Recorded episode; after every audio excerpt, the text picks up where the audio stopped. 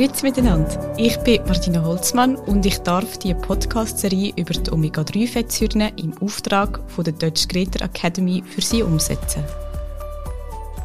In unserer heutigen Episode tauchen wir in die Welt der Omega-3-Fettsäuren ein und ihre Rolle bei der Entwicklung vom Hirn und vom Sehvermögen.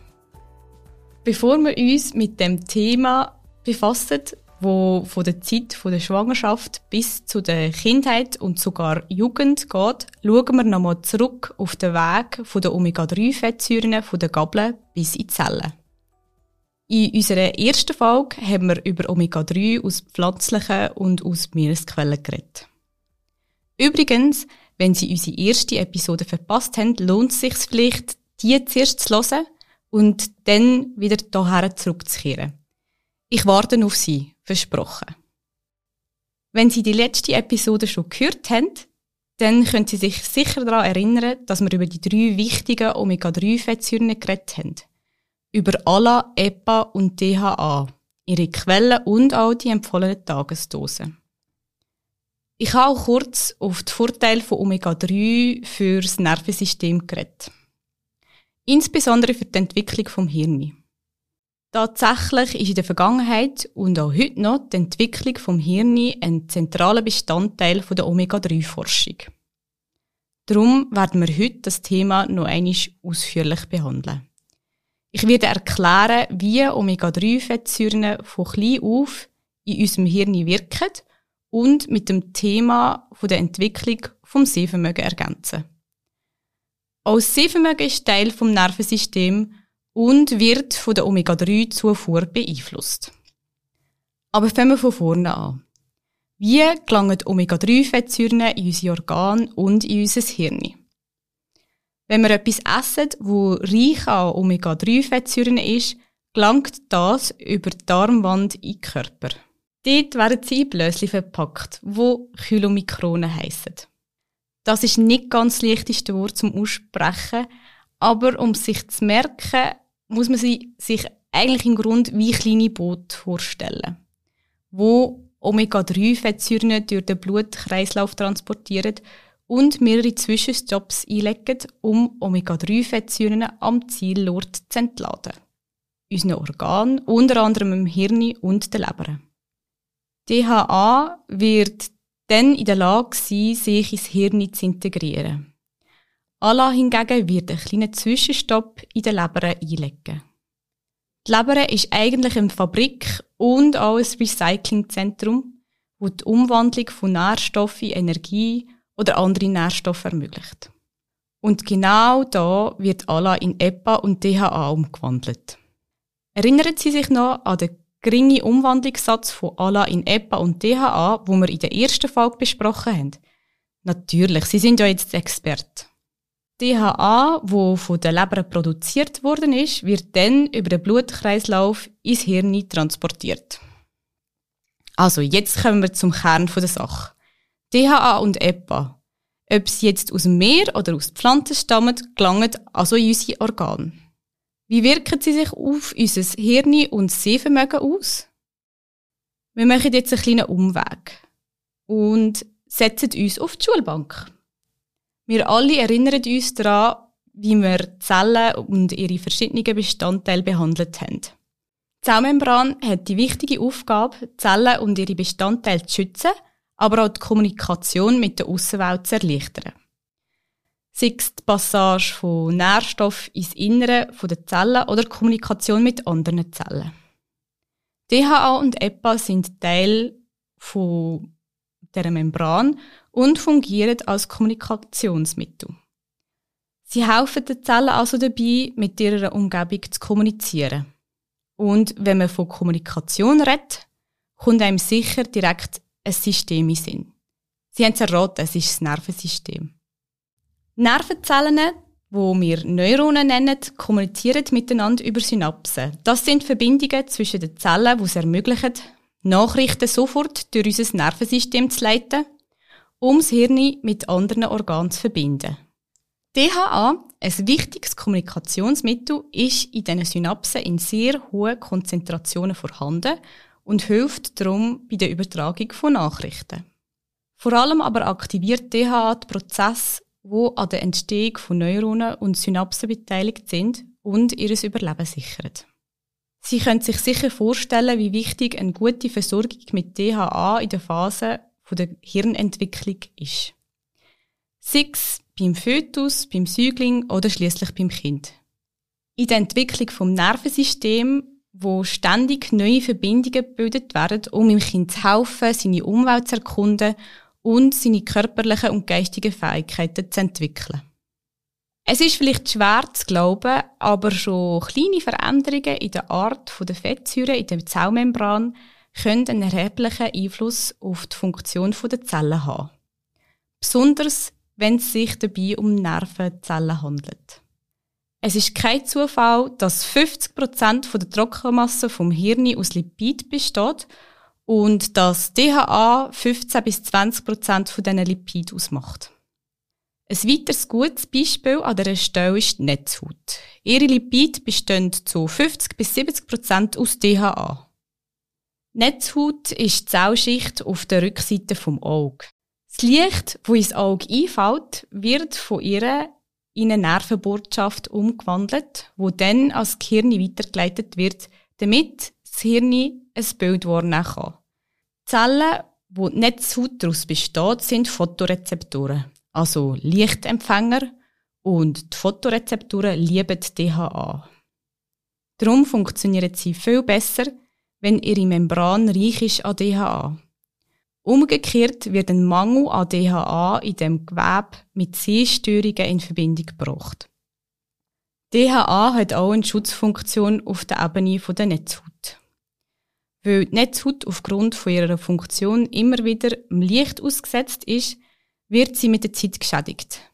So eine Art Berufsrisiko, wenn Sie so wollen. Glücklicherweise denkt Mutter Natur an alles. DHA macht etwa 20% der Masse der Netzhaut aus und hat entzündungshemmende Eigenschaften.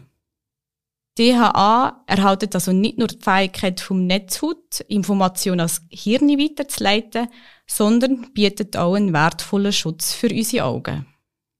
Heißt das denn etwa, dass wenn man genug DHA zu uns nennt, eine Sehkraft können entwickeln wo uns bionische Augen verleiht? Wie zum Beispiel das neue Mitglied von X-Men. Nicht wirklich. Sicher ist aber, dass unser Sehsinn über einen Mangel an Omega-3 geschwächt oder unterentwickelt werden kann. Tierversuche haben gezeigt, dass das Weglassen von Omega-3-Fettsäuren in der Ernährung von Ratten den DHA-Gehalt im Hirn reduziert und dass Ratten bei einer Reduktion von 50 Prozent an kognitiven und visuellen Problemen gelitten haben. Das ist darum wichtig, immer wieder zu betonen, dass eine angemessene DHA-Aufnahme während der Entwicklung Sehstörungen verhindern könnte. Tatsächlich ist vielleicht das entscheidendste Zeitfenster für Hirn und Sehvermögen die ersten 1000 Lebenstage. Das heißt von der Konzeption bis zum Alter von zwei Jahren. Es ist die Zeit, wo der Bedarf an DHA am höchsten ist. Die 1000 Tage sind eine entscheidende Zeit, um den Kindern zu helfen, ihr grösstes Potenzial zu erreichen. Und während einem Großteil dieser Zeit wissen wir alle, dass Muttermilch allen anderen Nahrungsmitteln für die Säuglinge überlegen ist. Das ist richtig. Aber um die Rolle von Omega-3 besonders in dieser Entwicklungsphase zu verstehen, spielt die Säuglingsnahrung für die Forscher eine sehr grosse Rolle. Durch den Vergleich von gestillten Kindern mit Kindern, die Säuglingsnahrung ohne Omega-3-Zusatz bekommen haben, haben die Wissenschaftler herausgefunden, wie schädlich eine Ernährung ohne Omega-3 ist. Weil Muttermilch ALA, EPA und DHA enthält die Säuglingsnahrung seitdem eine Omega-3-Quelle. Meistens eine direkte DHA-Quelle. Eine weitere sehr interessante Erkenntnis, die sich aus dieser Forschung ergeben hat, ist, dass die Zusammensetzung der Muttermilch eng mit der Zusammensetzung der Ernährung der Mutter zusammenhängt. Eine typisch westliche Ernährung, die arm ist an Omega-3-Fettsäuren, spiegelt sich in einer Omega-3-fettsäurenarmen Muttermilch. In anderen Teilen der Welt, wo mehr Omega-3-Fettsäuren verzehrt werden, ist die Muttermilch reicher an Omega-3-Fettsäuren. Bei einer Studie, wo der DHA-Gehalt in japanischer Muttermilch gemessen wurde, hat ergeben, dass die bis zu sechsmal höher ist als bei Müttern in den USA. Wenn Sie also für eine gute DHA-Quelle in Ihrer Ernährung sorgen, insbesondere wenn Sie eine Familie gründen wollen, schwanger sind oder stillen, kann das einen positiven Effekt auf die kommenden Generationen haben. Wie Sie also sehen, hat die wunderbare Fett DHA zahlreiche positive Eigenschaften. Die beruht auch auf wissenschaftlicher Erkenntnis, wo sich zwar noch weiterentwickeln. Aber schon heute ist die Notwendigkeit von der DHA-Aufnahme aufgezeigt worden, um Mangelerscheinungen zu vermeiden und die Entwicklung vom Hirn und vom Sehvermögen zu optimieren. Und das vor allem in der entscheidenden Zeit während der ersten 1000 Lebenstage. Was wäre, wenn wir nicht von Omega-3-Mangel reden würden? Wenn wir die Ernährung von gesunden, heranwachsenden Kindern einfach mit Omega-3 genauer gesagt mit DHA ergänzen würde. Würden denn die Kinder schneller lernen? Würden sie vielleicht sogar besser sehen? Das ist eine schwierige Frage und die Wissenschaft hat versucht, sie zu beantworten. Die kurze Antwort lautet, wie Sie vielleicht schon vermutet haben, es kommt darauf an. Jetzt aber noch zu einer kleinen längeren Version. Weil die Studie an verschiedenen Populationen durchgeführt worden ist, mit allem, was das an Unterschied in Alter, Ernährung, Lebensstil, sozioökonomischem Status und so weiter mit sich bringt, sind die Ergebnisse von diesen Studien nicht einstimmig. Beispielsweise zeigen Studien mit Säuglingen und Kleinkind tendenziell einen signifikanten Effekt im Vergleich mit Studien mit älteren Kindern. Das liegt wahrscheinlich daran, dass Studien an Säuglingen und Babys genau in dem Wachstumsfenster stattfinden, wo das Nervensystem, wie schon erwähnt, elastisch ist und der Bedarf an DHA sehr hoch ist. Sie wissen sicher, wie schnell Kinder in diesem Alter wachsen und lernen. Es ist also nicht sehr überraschend, dass potenzielle Veränderungen im Hirn in dieser aufregenden Entwicklungsphase stattfinden können. Nach der gleichen Logik ist es wahrscheinlicher, dass Studien mit älteren Kindern positive Ergebnisse liefern, wenn die DHA-Dosen hoch sind, wenn die Kinder aus benachteiligten Verhältnissen stammen und wenn sie sich mangelhaft mit Omega-3-Fettsäuren ernähren.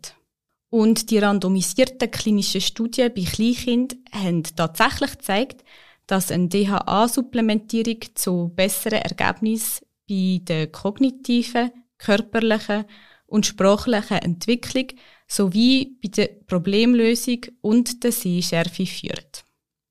Aber das ist noch nicht alles.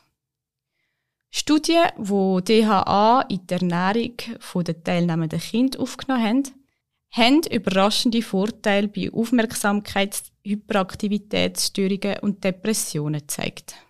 Das ist doch faszinierend. So faszinierend, dass es sich lohnt, sich in weiteren Episoden mit dem Thema zu beschäftigen. Sie fragen sich vielleicht, wie viel DHA denn in den Babys und den Kleinkind gegeben werden Weil DHA schon im Fötusstadium für das Gehirn wichtig ist, fangen mit dem auch die Empfehlungen für Schwangerschaften und Stillzeit an. Die Weltgesundheitsorganisation WHO und der Ernährungs- und Landwirtschaftsorganisationen der Vereinten Nationen, die FAO, empfehlen eine Mindestmenge von 200 Milligramm DHA pro Tag und 300 Milligramm EPA und DHA pro Tag für schwangere und stillende Frauen.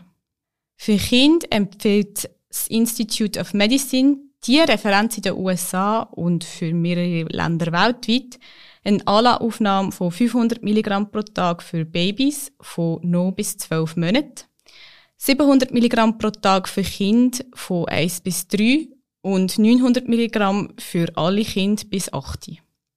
Für DHA gibt es, wie schon für die Erwachsenen erwähnt, je nach Land und Gesundheitsbehörde unterschiedliche Empfehlungen. Die FAO empfiehlt 90 bis 100 Milligramm DHA und EPA für Kinder von 0 bis 6 Monaten, 100 bis 150 Milligramm von 6 bis 24 Monaten, bis hin zu 250 Milligramm pro Tag für Kinder im Alter von 10 Jahren. Ich weiß nicht, ob Sie mir zustimmen, aber ich bin immer wieder fasziniert, dass die Omega-3-Fettsäuren nicht so berühmt sind wie andere Nahrungsergänzungsmittel, wie zum Beispiel Vitamin C, obwohl die Forschung ihre vielfältigen Vorteile für die Gesundheit führen hat. Und zwar nicht nur für uns Erwachsene, sondern auch für unsere kleinen Kinder. Der Rat der Wissenschaft lautet also, achten Sie darauf, dass Sie genug davon zu sich nehmen. Wir werden mit weiteren spannenden Episoden über die Rolle von Omega-3 bei der Bewältigung und Behandlung von Problemen wie ADHS und Depressionen zurückkommen, die heutzutage leider häufiger vorkommen, als man denkt. Wir haben also noch viel zu erzählen. Bis bald.